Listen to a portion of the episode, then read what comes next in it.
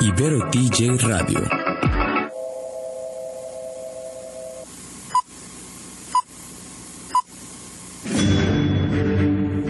Una charla con amigos sobre los acontecimientos cinematográficos lo puedes encontrar aquí en la esquina del cine.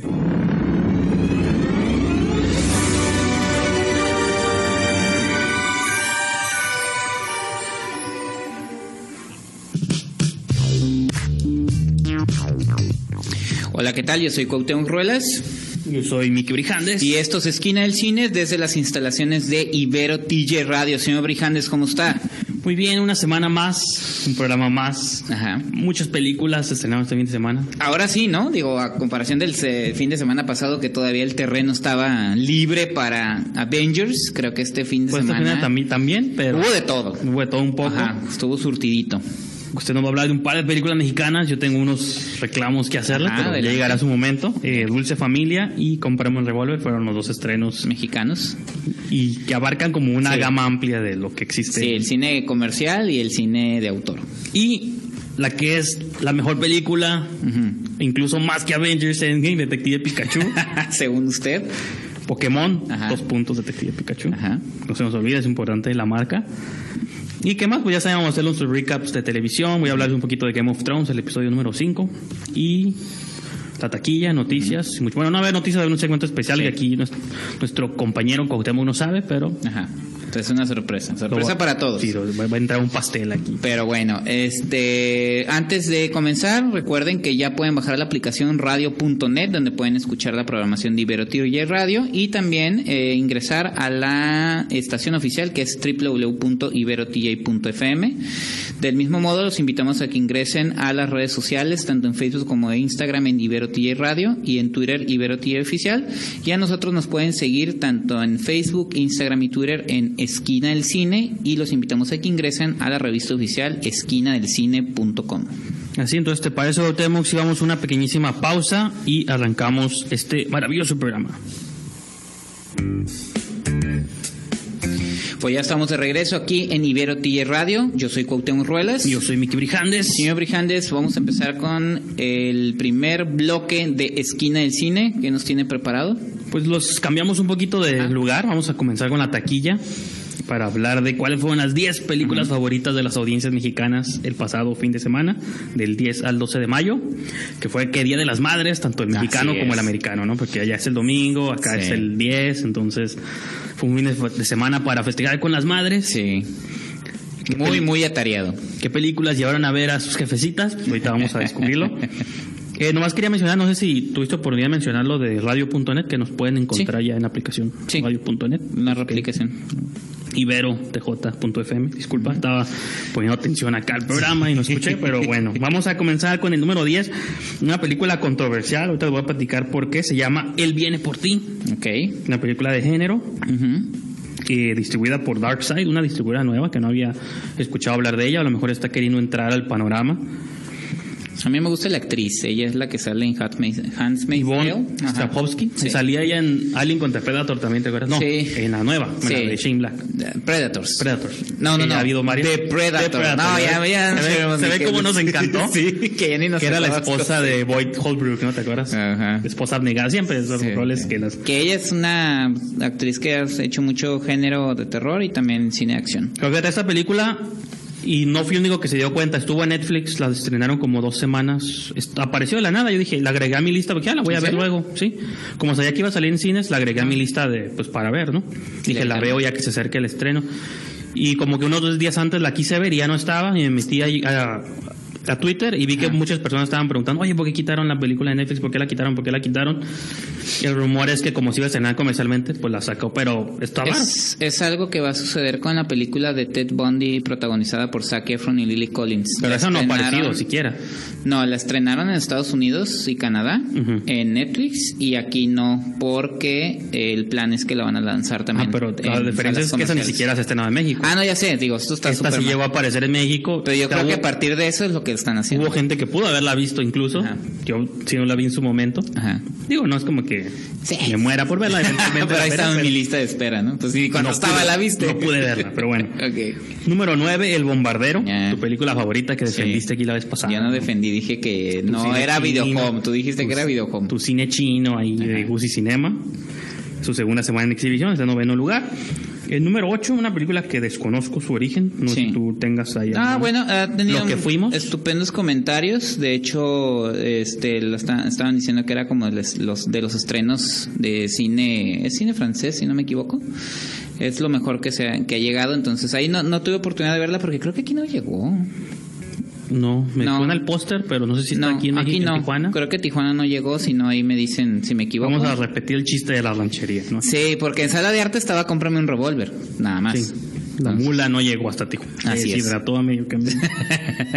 y lo tuvieron que regresar a la copia. Séptimo lugar sigue dando La Llorona. Ajá, cine género. Lleva los un mes en taquilla y sigue dando. Que dicen que no saben si da más risa que terror, pero ahí la llevan. No, y no supiste que según en Canadá me parece que hubo una función de Detective Ah, Pikachu. sí, y que se equivocaron y pusieron la llorona. equivocaron y pusieron La Y Llorona. los niños se traumaron. Ay. Ya había pasado eso, ¿te acuerdas con la de Lobo de Wall Street? No me acuerdo qué película Ah, estaba sí, para cierto. niños en su momento. Y pusieron Lobo de Wall Street. Y empieza con escenas un tanto intensas. Leonardo DiCaprio inhalando cocaína de una parte. Exacto, exacto. Entonces, pues no sé cómo empieza la llorona, pero si no se daban cuenta desde el principio. No, bueno, pero es que también el Pikachu tiene personas. Y aparte es Warner Bros. Empieza con el logo, no te das cuenta. Sí, sí, sí. Pero bueno. Esa fue la llorona. Sexto lugar. Una que tengo pendiente de ver todavía, ni en sueños.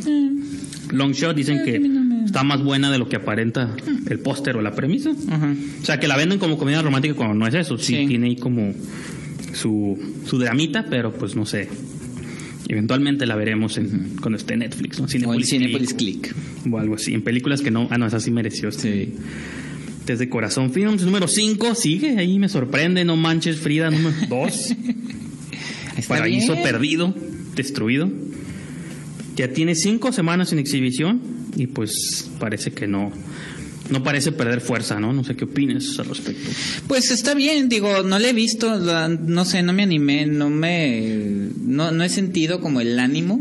Porque la primera sí la viste. ¿no? Ah, no, la primera sí la vi, tampoco se me hizo la gran cosa, se me hizo que funcionaba dentro de lo que estaban proponiendo tanto Marta Gareda, que ya está instalada en su, en su papel, en su personaje que le gusta al, al público mexicano, y Omar Chaparro también, o sea, son sea, dos actores. Omar Chaparro tiene dos películas esta semana. Ajá, Detective Pikachu también. eh. Este, pero sí, te digo, ya la veré. Yo creo que también me voy a esperar ahí al, al Cinepolis Click porque la verdad no. Siento que, como dijo una vez nuestro colaborador y colega Javier Espinosa, siento que ya la vi con el avance. Sí, ¿no?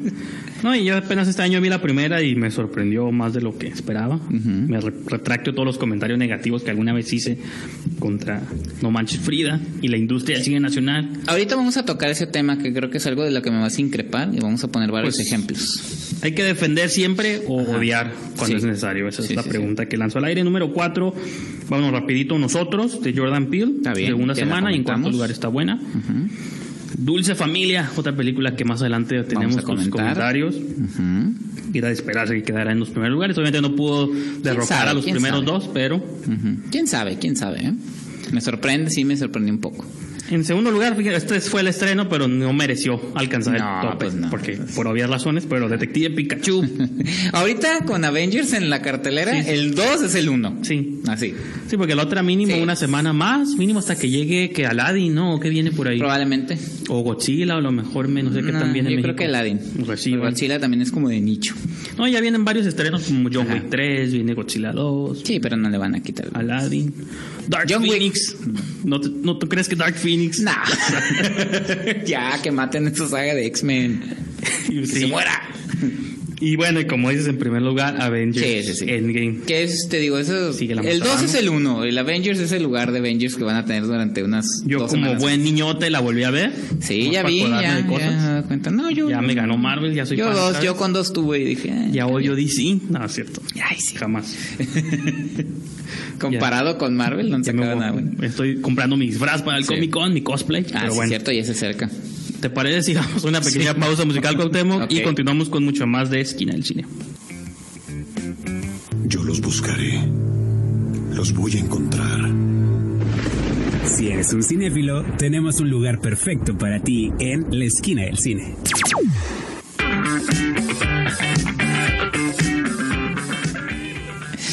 Pues ya estamos de regreso aquí en Ibero TJ Radio. Yo soy Cuauhtémoc Ruelas. Yo soy Miki Brijandes. Y señor Brijandes, estoy, pues no sé qué, qué tiene bajo la manga en este Pues, siguiente bloque de Esquina del Cine. A pesar de que son días lluviosos, tengo las mangas cortas. Así es. Se puede ver lo Sí, que usted la es manga. punk. Puro músculo. Ajá, y los punks no, no entienden de No, moda, güey.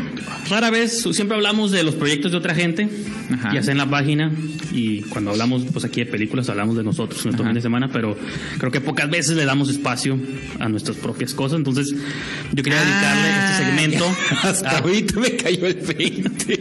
yo quería dedicarle este segmento a que hable sobre algo que va a suceder el 24 de mayo. Ah, sí. No, en serio, no no es por no es por ridículo ni nada. Ay, no, de hecho ahorita fue al aire, yo pensé que de hecho estábamos hablando de otras cosas sobre Sí, la sí. revista, sobre el programa.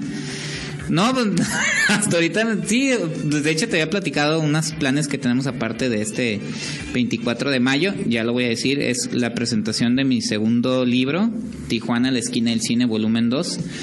Para los que no conocen el primero, se llama también Tijuana, la esquina Como del Kill cine. Bill, ¿no? Volumen uno, Ajá. volumen dos. Y como nosotros... O como los Guardianes de la Galaxia. Ajá, y, ah, sí. Volumen uno, volumen Y dos. como nos gusta el cine, pues tengo que crear sagas también con mis libros. Está bien, está bien. Y, Y- tienes, pero tienes que sacar como volúmenes intermedios de que no pueden leer el 2 y no leen el 1.1 y Ah, ya sé, ¿no? Para que entiendan lo que estoy diciendo. exacto. este. No, es, es un libro que es sobre... eh, está orientado hacia el periodismo.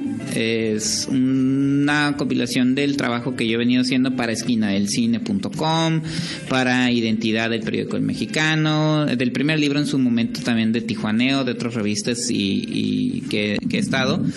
Y este, pues la idea es que es un libro que se le da seguimiento a los proyectos de Tijuana, ¿no? Tanto directores, festivales de cine, foros de análisis cinematográfico, este, lugares donde se lleva a cabo cine como el Cine Tonalá en este segundo libro. Entonces la idea era esa. Ya sacamos en el 2016 el primero, que fue parte de la colección editorial de Secud, pero la idea es seguir sacando el libro. Me imagino que en el volumen 2 recopilas lo que pasa desde que se publica el primero Exactamente. hasta lo que sucedió. Sí, porque vienen reportajes Antes. del 2017. Así es. Algunos. Entonces, eh, la idea era cómo continuar este proyecto, porque a fin de cuentas el primer libro fue, fue- quedó seleccionado en un concurso. Entonces ahí ya, ya quedó así. Entonces la idea era proponer el proyecto otra editorial y editorial eh, Ediciones Ilxa fueron los que se interesaron por el proyecto, lo adoptaron, o sea, that yo lo propuse, dije, si lo, si lo quieren Queda en publicar. sus manos, mi Queda en sus, ajá, queda en sus manos y dijeron que sí, que estaban interesados. Entonces ya salió el libro, eh, se hizo con un diseño de Adrián Rodríguez, que también es colaborador de aquí de Esquina. Está muy curada la portada, me gustó mucho. Y las imágenes, ya intenté hacer algo diferente, puse imágenes de trabajos de la localidad y ahí me echaron la mano tanto Abraham Sánchez con la leyenda de Juan Soldado, Alejandra Villalba con Micro Castillo y Alejandro Montalvo con Hambre, que son tres proyectos que sonaron mucho, sobre todo en el 2017, dos- 2018. Y le- eh, pues lo vamos a lanzar el 24 de mayo a las 5 de la tarde dentro de las actividades de la Feria del Libro. La verdad, yo pensé que no iba a suceder porque sí fue así como de... Muy rápido todo, ¿no? Que apenas, Sí, yo me acuerdo fue que a principios de este año me estabas platicando la idea y todo. dos, tres meses después, ya está el libro, toma, te lo vendo yo, eh, pero qué. Sí, lo que pasa es que eh, te Pero digo, está bien, digo, es algo- ya lo tenía, eh, trabajé codo a codo con Alfredo González Reynoso, colega, amigo, analista de cine que también hace el prólogo del libro, que le agradezco mucho el apoyo que, que, que me ha dado, digo, él editó el primer libro Sí. también, ahora ya se aventó también el prólogo, que pues me entregó el material y la cosa era cómo iba a avanzar con la editorial. Pero la editorial, te digo, le interesó tanto la- el proyecto que le avanzaron y de repente dijeron, aquí está el libro. Aquí está el libro, joven. Ajá, y este y la cosa era pues eh, ver la manera de presentarlo pues en un evento importante de la ciudad como la Feria del Libro, ¿no? Entonces, que ya tenemos también programado un segundo lanzamiento en otro evento importante, pero Todavía no puedes decir, ¿verdad? Todavía no puedo decir, pero es un festival de cine, es diferente a la Feria del Sí, Libro, sí. ¿no? Entonces, eh, los invito, repito, 24 de mayo, cae en viernes, 5 de la tarde en la sala de lectura, que es a un costado de la sala Federico Campbell. Sí. No, y la ventaja, por algún motivo, Ajá. creo yo que si, digo, están trabajando, por alguna X Sí, razón sí, se sí. lo llegan a perder, el libro va a seguir estando disponible todo Sí. el fin de semana, ¿no? Entonces, No, va a estar, deje, la ventaja también con este libro es que va a estar de venta en librerías Libro Club, en Ah, las tres, sí. este, en las tres que hay en, en Tijuana, incluso en la de Río, ahí van a, van a estar. Entonces, eh, de hecho, si les tengo La noticia. ventaja de que vayan es que pueden conocer al mono, Ajá, que te de- una camisa y todo rollo. bueno fuera, ¿no? Voy a hacer camisas del libro. Como ¿no? Adam Sandler firmando otras partes del cuerpo. Happy Gilmore. Ya sé. No, pues va a haber venta y, y firma de libros. Me va a acompañar Alfredo González Reynoso, que es el que hace el prólogo de esta de este nuevo volumen. Y pues la verdad sí quisiera que estén ahí, que me acompañen. Y no voy a decir, no es la única presentación, porque dicen, ah, no, entonces me espero. No, es la única. Es la única, sí. Hagan de cuenta que va Bueno, a ser es en la única donde yo también voy a estar. Entonces, Yo creo que sí. ¿Quieren mi autógrafo también? Pues ahí vas a estar, entonces, este, si nos quieren acompañar, la verdad sí están. Ah, pues de hecho en el libro también una entrevista porque aquí el señor Brijandes, para los que saben, nos han seguido durante mucho tiempo, para los que no, pues eh, llevaba a cabo el- la muestra de cine Realmente nomás por eso quería que habláramos del libro, para que tocaran de mi tema. cine fantástico de terror, el que llevaste a cabo en el cine Tonalá. Entonces ahí viene. Ese tipo de cosas se me hacen muy importante. Una vez me gustó un comentario que me hizo Roberto Fiesco, que es director de cine, productor, eh, esto- historiador y locutor. Ahorita tiene un programa en Radio UNAM que me dijo que era lo que le gustó de mi, de mi libro cuando lo adquirió, que son cosas de... Dice, cuando yo voy a una ciudad quiero cosas de cine de aquí. Sí, y aparte Dice, no porque hay- luego dijo, sí, luego los chilangos creemos que todo gira alrededor de Oh, nosotros.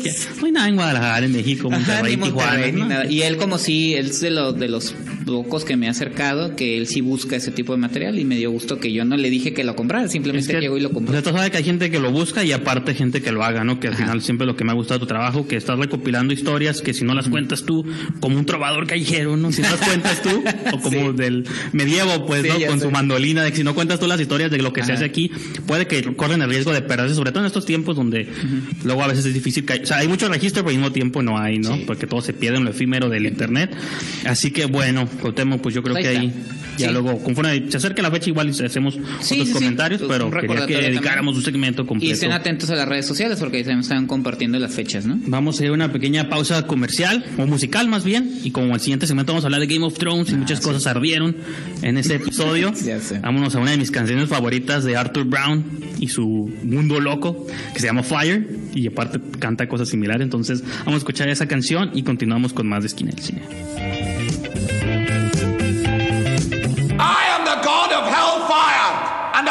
You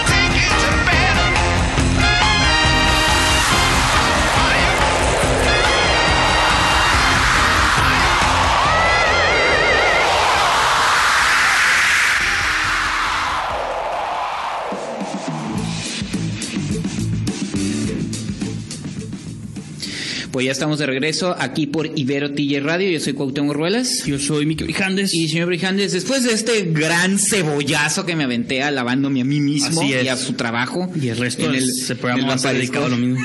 Vampariscopio. ¿eh? Ah, pues no me dejó terminar. Fue cuando fue en París. Vampiriscopio, así en el vampiroscopio.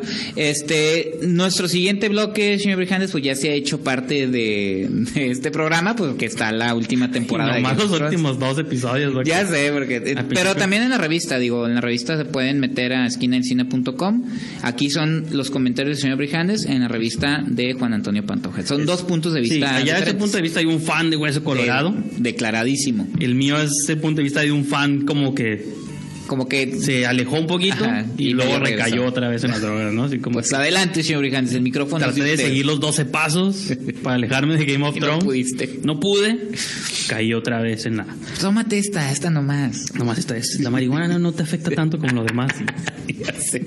Perdón, pero no, quiero Sí, aquí sí. darle... Estamos en una escuela y no quiero darles Sí, consejos puedan alterar tus rumbos escolares. Así es. Pero bueno, el punto es que eh, Game of Thrones... Yo lo he mencionado aquí varias veces de que yo era, me consideré super fan las primeras dos temporadas, pero... ¿Súper fan? ¿O Sí, fan? no, no. ¿Así súper? Pues sí, no, de ¿Sí? hecho sí. Ah. Bueno, no súper No, no, así de que tengo un tatuaje aquí sí. de John No, no, Snow, no, nada de pero eso, sí de pero que sí. la serie dice, ah, es un gran propuesta de. HBO. Yo, yo, o sea, entre- es como Breaking Bad. No la vi desde el principio, pero cuando me escuché que era lo que existía y que todo el mundo hablaba de eso, dije, bueno, vamos a verla. La empecé a ver y dije, ah, está curada. Son este, cuestiones. Es como una historia alternativa de la Tierra, pues como la Edad Media, la Tierra Media de, de Tolkien. de Tolkien, que no es realmente Ajá. del pasado, pasado. No, y que pero- Martin nunca ha negado sus influencias tampoco. pero siempre ha estado en las influencias arturianas, las influencias míticas, de todo tipo, ¿no? Entonces, eso estaba como padre, el diseño de producción siempre fue bueno y ha ido incrementando a lo largo de, la, Y pues, de los, los guiones, años. ¿no? También, digo. Los guiones, los personajes, los actores. una obra literaria importante, pues... Y como te digo, lo he mencionado muchas veces, yo empecé como a dejar de verla cuando empezaron a matar a todos mis Stark favoritos.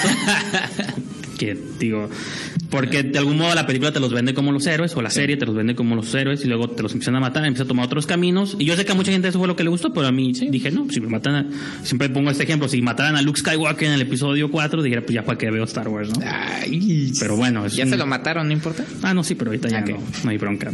Entonces, lo que. Entonces he estado viendo, estas últimas dos temporadas las he estado viendo porque ya quiero ver cómo cierran todo. Sí, pues sí. Y poco a poco me ha estado como recuperando, por así decirlo, porque de algún modo esos famosos Star que yo había perdido esperanza en, están volviendo a ser poco a poco los, otra vez los héroes, los protagonistas, en posiciones de poder interesantes. Y creo que es uno de los pluses que he estado viendo en esta más reciente temporada. Y en el episodio de ayer, el número 5, hubo así como un giro que también está dividiendo. Y más que el evento en sí mismo, quiero hablar como de los comentarios que pasan alrededor, ¿no? De Ah, que sí. Vivimos en unos tiempos de. En unos extraños tiempos donde. Me acuerdo cuando antes los que opinaban sobre cine nomás éramos los críticos, los gente que. O de series de televisión, de, la gente medio- que de se medios, dedicaba pues, como a que teníamos medios. un medio, un espacio, ¿no?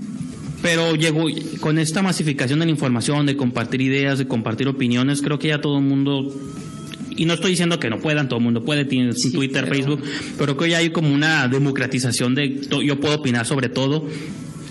Y se llega un paso con, ha pasado con Star Wars de las Jedi, ha pasado con Endgame, de que ya todo el mundo está decepcionado por cómo terminan las cosas, el rumbo que toman ciertas propiedades. Y digo, bueno, ¿hasta qué punto el público debe tener como injerencia en tanto en el, en el producto de otra persona? Pues, o sea. Y eso ha ocasionado que el- de repente tomen, le den mucha importancia a los fans para crear ciertas cosas que yo a veces considero que no es el camino correcto. Sí, como campañas de, de cambien el final de esto, no me gustó cómo cerraron esta historia, porque Ajá. mataron a este personaje. Sí.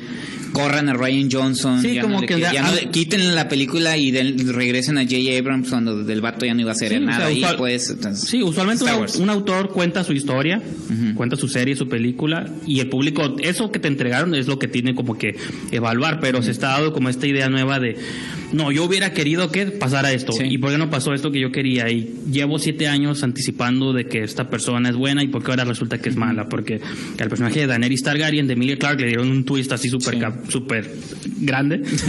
Cañón. Cañón, exacto, gracias por salvarme con el tema. Que yo siento que no está tan grande porque de algún modo sí lo estaban como Sí. este, anunciando. Ella siempre había quemado gente cuando no le, no, era, no le caía como en su gracia. No una cantidad masiva casi de genocidio como lo causó en el último episodio. Pero al fin y al cabo lo veo como un twist tipo el de Anakin Skywalker en el episodio 3, pues de que sí, pues ahora esta persona ahora tiene Bueno, un que giro. sí era, ma- era más. Pero me refiero a que tú como espectador debes tomar el rol de que esta es la historia que me quieren contar y esta es la historia que yo tengo que evaluar, no decir, yo hubiera preferido que... Ahora sí que siempre nos burlamos de este comentario de que destruyeron mis personajes, Sí, con sí, sí. otras Ah. palabras. Creo que aquí implica mucho de eso de... Destruyeron mis acordé, personajes cuando no, la el frase. personaje los creadores lo llevan hacia donde ellos quieran y uno simplemente tiene como que o dejarse llevar por eso o decir no me gusta y nomás no lo veas y ya pues pero no sé creo que de pronto sí hay como ya un, unas actitudes Sí, medio sí. corrosivas que a mí me causan mucho Sí, pues molestia ¿no? Y que de algún modo sí le están cambiando rumbo a, a lo que se genera a partir de la cultura pop. Para mal, desde mi punto de vista. sí y por ahí hubo unos Perdón. comentarios de que por ejemplo sí el personaje de Daenerys en este episodio causó muerte de personas inocentes un genocidio general Y también otro comentario que yo estuve escuchando mucho es de que ya no podías como querer al personaje porque ahora era mala. Y digo, bueno, es otro comentario que estaba mencionando antes de entrar al aire, de que tampoco, también está mal cuando quieres evaluar a tus personajes de ficción como evalúas a los personajes en la realidad. Pues, Sí, claro. En la ficción, pues Darth Vader es famoso porque está suave seguir a un villano y ser fan de un villano. Sí, porque a la gente le gustan los Sí, villanos. pues, y los trajes y los diseños y la maldad está suave en la ficción. No quiere decir que en la realidad, este, ¿cómo dice? Claro. Aprobaría las acciones de un genocida, Sí, sí, de un tirano, pero también la serie quiere comentar sobre eso, sobre qué tanto estás dispuesto a respaldar a una persona mala, por sí. así decirlo. Pero digo, repito, quieres Si ya no querían a Jon Snow porque no se despidió del lobo. Entonces, los defensores de animales. son, son favor. tiempos extraños de cómo se evalúa la ficción o los, el entretenimiento que al final nomás está designado para eso, para entretener, según para que te olvides un poco de tus problemas y pases un buen rato Y te causa más. y te causa más problemas en la vida, eso es lo más extraño de y todo. todo, ¿no? Entonces, sí es difícil de creer un poquito, pero bueno, Claro, claro. yo estoy satisfecho con esto. Ajá. Creo que los últimos dos episodios son los ¿Te que han más gustado me han Sí, gustado. lo has mencionado. Porque ha habido como twists que yo sentí que ya la Ajá, serie que no, ya iba, no tenía. no iba a dar. Ujú. Entonces, pues yo creo que ahí lo dejo por el momento. No fue muy específico, pero también para Sí. no spoilearles tanto. Ok. Pero sí, más que nada era para hablar de lo que pasa alrededor, porque pasa, repito, con todo. Sí. Con Avengers, con DC, pasa con Star Wars. y ahorita Te digo, con Game la of cultura Thrones. pop en general se está dejando llevar mucho por esa idea. Pero bueno, vamos a otra pequeña pausa, Gautemo, y continuamos con más. Ibero TJ Radio, Sonidos en común. para una nueva conversación.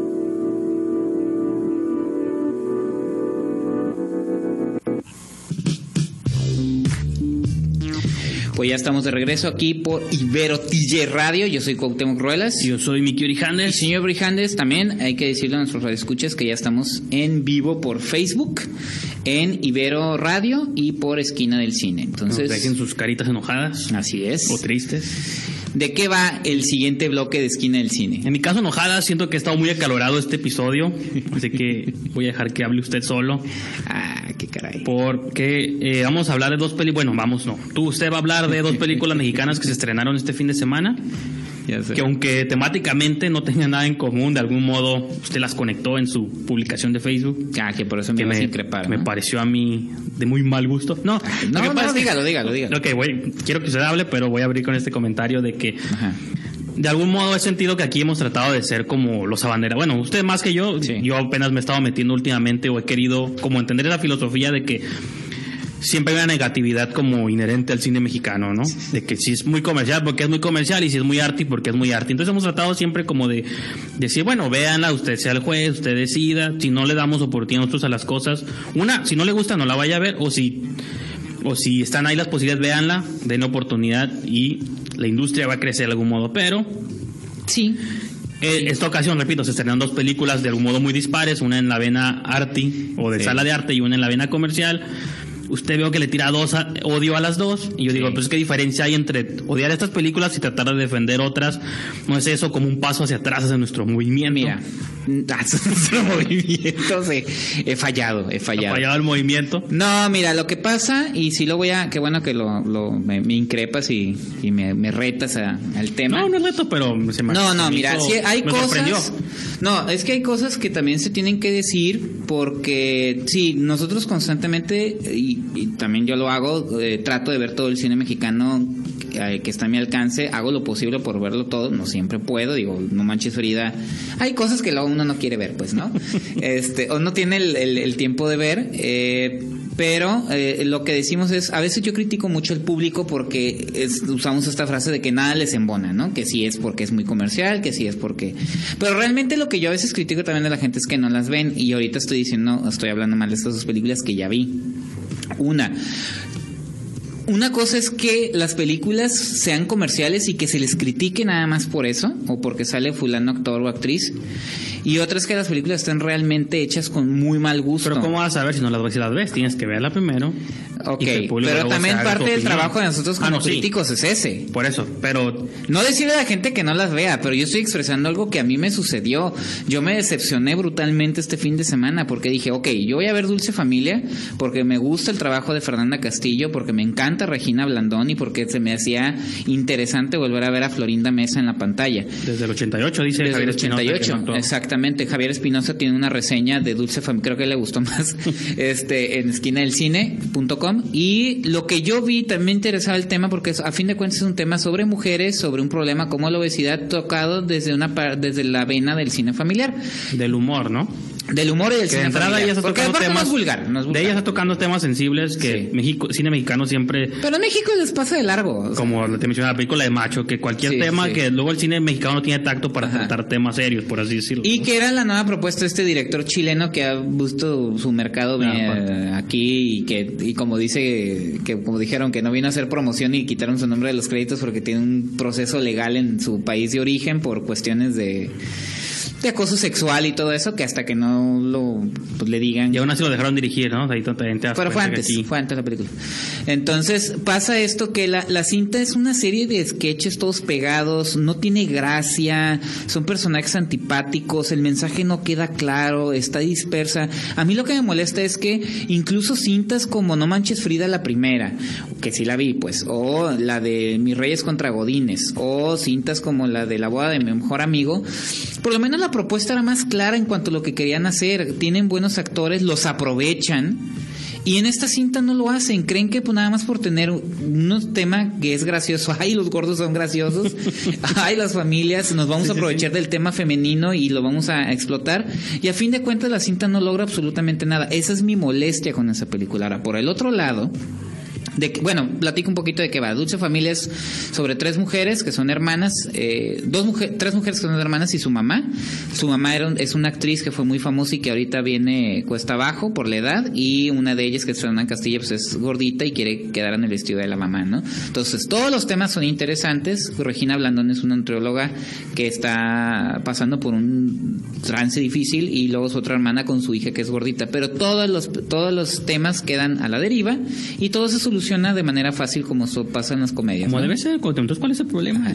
Entonces, la, pero está súper eh, mal estructurado. Pues ahora, la otra cosa es Cómprame un revólver, que es la otra cara de la moneda, la película que fue alabada en festivales, que es cine de autor de Julio Hernández Cordón, que ya me di cuenta que no me gustan sus películas, que cuya premisa es muy buena. O sea, está en, en un México en una época indeterminada, donde el narco ya se apoderó de todo y las mujeres ya están en extinción porque las están asesinando, ¿no?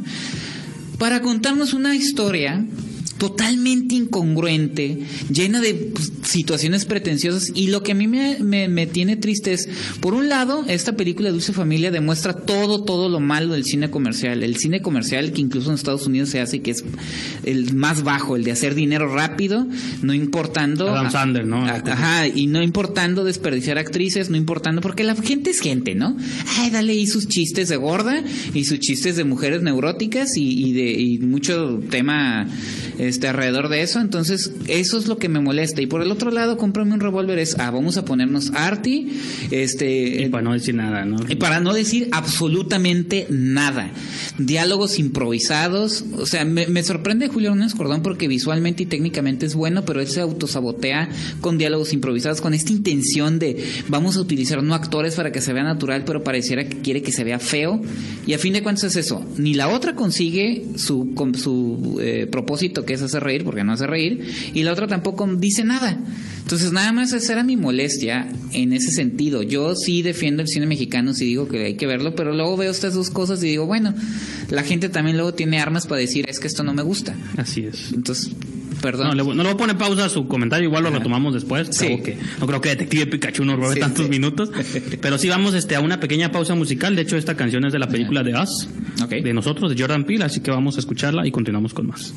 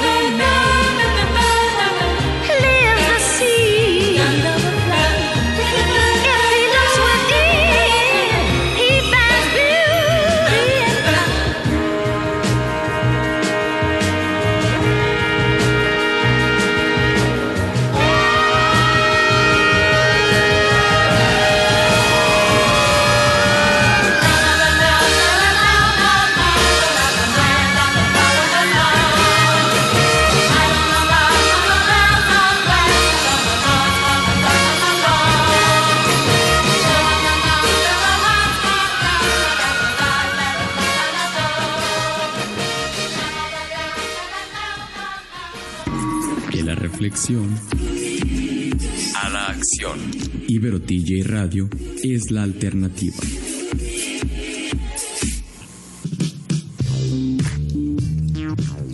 Pues ya estamos de regreso aquí en Esquina del Cine por Ibero TJ Radio. Yo soy Cuauhtémoc Ruelas. Aquí soy Miki Brijandes. Y señor Brijandes, después de su regañada que me puso y de No, toda la... eh, estamos los dos muy la, intensos. la basura que escupí este, Estamos muy intensos. Pero no sé si quería concluir con algo. Este, Pues eh, no, es que no. Que te corté la viada, Sí, la, la intención por la que publiqué eso es que por- porque regularmente yo sí estoy regañando siempre al público y esta vez siento que los argumentos son muy pobres para que el público tenga este ganas de ver estas películas. No quise, no, o sea, nada más dije, este fin de semana me sentí triste, este fin de semana se comprobó todo lo que, que se queja el público, pero eso es nosotros- a lo que voy, le está dando validez a las personas que se quejan porque si yo soy tu seguidor, tu lector, digo, ah, entonces, ¿para qué veo? Cuando vea el complot mongol en cartelera o veo otra película, digo, no, pues ¿para qué la veo? Si Pero, pues, ya Cuauhtémoc- lo he dicho en otras- Cuauhtémoc dice Ajá. que no vale la pena, güey, que Pero es que esas películas están, están mal. Siento que hasta le faltan respeto al público, pues. O sea, aquí y estamos. se quedan con la impresión. Aquí estamos jugando con este teniendo. cine comercial de tres pesos, patético, eh, mercenario, y también estos directores que creen que están diciendo algo cuando no están diciendo absolutamente nada, nomás aprovechando de dos, tres temas ahí importantes en el país. Ahora, así como se critica el cine comercial, que ahí le fue bien a que Dulce, de Dulce Familia, que lo que yo diga pues tampoco va a importar mucho. lugar, ¿no? Que- La crítica que No, destraza el cine comercial en México es la que está ensalzando la de cómprame un revólver. Como que por qué o para qué, o sea, cuáles son los argumentos que tiene esa película. También las cintas se tienen que defender por sí mismas. Creo que estas no tienen las armas para defenderse. Eso es lo que quería dar a entender. Y que el público también, digo, al público le exigimos cosas, pero a veces también el público tiene derecho a, A demandar. A demandar. Por las recomendaciones que sigan yendo a Ah, ver no. mexicano. Y nosotros lo vamos a seguir viendo, señor Brijandes. No es la única, no es la primera ni la última vez que vamos a hablar de cine mexicano en este programa. Pues no sé, yo prefiero hablar de Detective Pikachu. Adelante. Lo siento. Todo suyo el, el- el micrófono. El estrado. Una Ajá. película de Rob Letterman, que como estos sepan, bueno, sí sabemos de dónde salió Sí, porque pero- ha hecho animaciones previamente, pero habiendo tanto director para que pudieran haber hecho esta película, como un Tim Miller, Sí. que ya lo quieren meter a todo. Según yo escuché que Rob Letterman fue el que se ofreció para, para que dio un tratamiento del guion para la película. Este, hace muchos años Max Landis tenía una propuesta por ahí perdida, pero que fue Rob, Rob Letterman que yo con los productores, que por cierto son productores japoneses como tanto japoneses como norteamericanos. Pokémon es una Pero propiedad. no, no, pero aquí no fue de que te compro los derechos como cuando Godzilla de Ronald Emmerich. No, como las nuevas, que sí hay, dinero Sí. este, japonés, pero Sí. son más producción americana. Sí, aquí sí están. Japón está súper invirtiendo lana junto con los norteamericanos. Y Rob Letterman fue el que llegó con un guion y dijo: Ay, miren, este es el que más.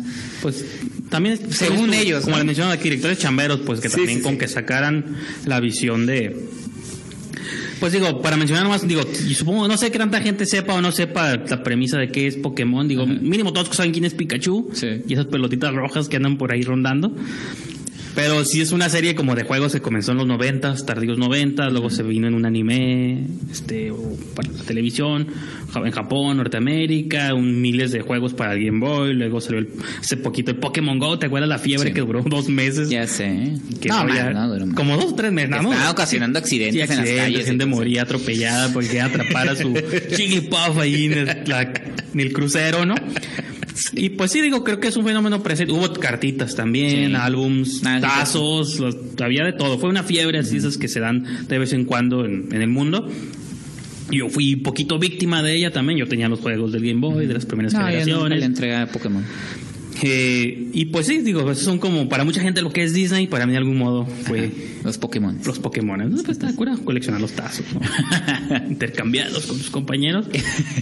Y ahora hicieron una película que de algún modo tomaron una ruta distinta a lo que Sí. quizá los fans querían, ¿no? Que la premisa Pero sí existe un videojuego de un Sí, detective ajá. Pikachu, ¿no? O sea, han salido como versiones, Ah. como juegos aledaños, ¿no? Detective Pikachu, hay uno que era de snapshot, de tomar fotos, cosas así. Ok, ok. La serie original lo que cuenta son batallas entre Pokémon, pero como vivimos en tiempos de correctez política y por favor niños no peleen, como que dejaron de lado los duelos o las Sí. batallas de estadio y se enfocaron más Ah. en esta premisa de Detective Pikachu, que como título lo dice, es un tipo, porque hasta la fotografía medio noir que Ah, quieren ahí parodiar, es Eh. Blade Runner, no sé qué quieren No hacer. sé si ofendas al norco. No, no, no, pues es que esa es la intención. Sí, ya sé, ya cuenta sé. la intención, los colores neón. Como en conversaciones en cafeterías, Sí, y cosas así. Quieren jugar con los elementos. Testigos, ¿no? A mí lo que me sorprendió, por así, de algún modo, pues una película que no me gustó mucho, pero que sí pude disfrutar en cierta medida, fue la de Bumblebee, de que bueno, siento que es para un público joven, pero para un público adulto dices también, no te molesta, ¿no? No te incomoda. Se me hizo un poco también cliché o predecible.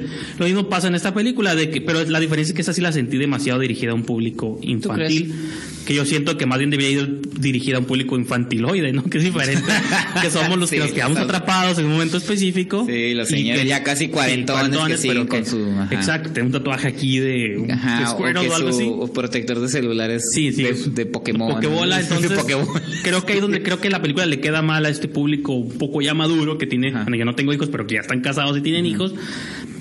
Y en- enfocarnos en los niños, que yo sé que a lo mejor Pokémon trasciende generaciones y sí, Sí. pudo haber estado dirigida. Está bien que sea para niños, pero sí la sentí como un poco boba, por así decirlo. Y fue lo que más me decepcionó. No sé qué esperaba, era obvio que eso era.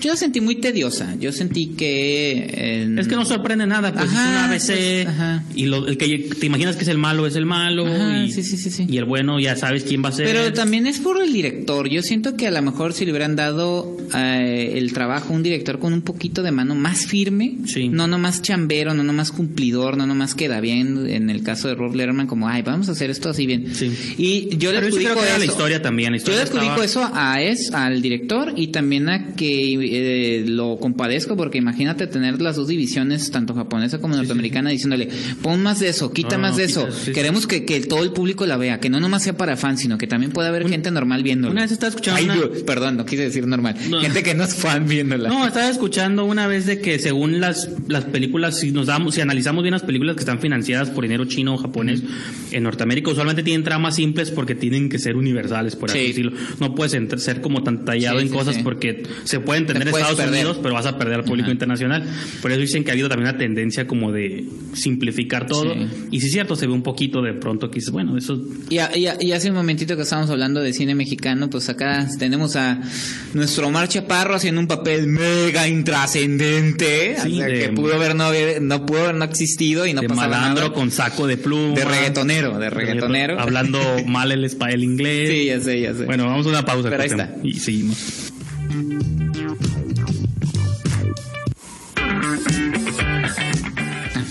Pues ya estamos de regreso aquí en Esquina del Cine por Ibero TJ Radio. Yo soy Cuauhtémoc Ruelas. Y yo soy Miki Brijandes. Y señor Brijandes, pues para concluir con Pokémon. ¿o- Ah, no, estábamos hablando de que Omar Chaparro. Ajá. Porque a veces pensamos que los ponen también para tener un público latino, pero yo Ajá. creo que ese papel, o sea, lo sí. entiendo como en un Dora la Exploradora, donde Sí, se ve que Derbez tiene un peso. rol más de peso. En la de Hombre al Agua se ve que también Derbez tenía, ya salió Omar Chaparro también, ya que me acuerdo. Ah, sí, de cierto. constru- de ahí, de Sí, sí, trabajador nomás, y ajá. también era medio Era él y Jesús ¿no? Ochoa y Adrián Uribe. Sí, No a me decir. Joaquín Cosío, pero no, ¿verdad? No, era Ochoa, sí.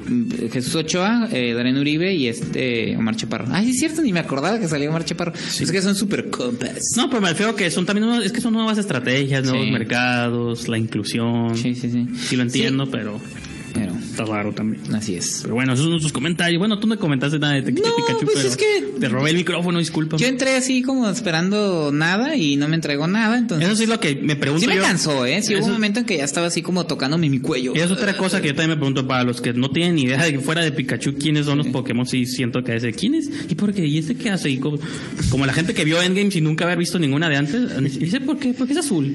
No, y ahí tienes que empezar a explicar y es donde también las películas pierden públicos, ¿no? Así es. Como las de Bestias Fantásticas. Sí, que sí, sí. Parece que te piden que leas Esta 10 segunda libros antes.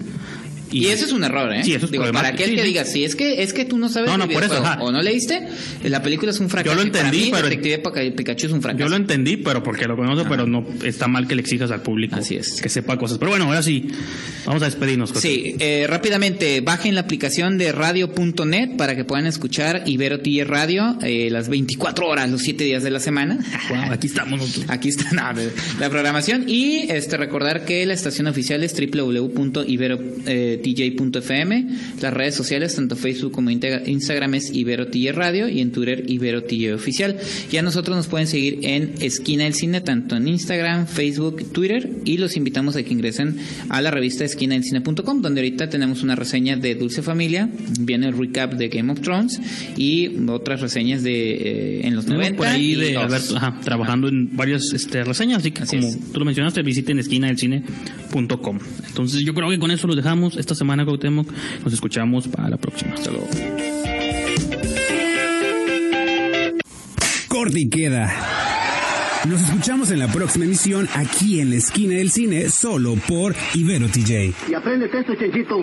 Mientras cómanos, ámenos y bébanos, aunque no trabajenos. Ibero TJ Radio.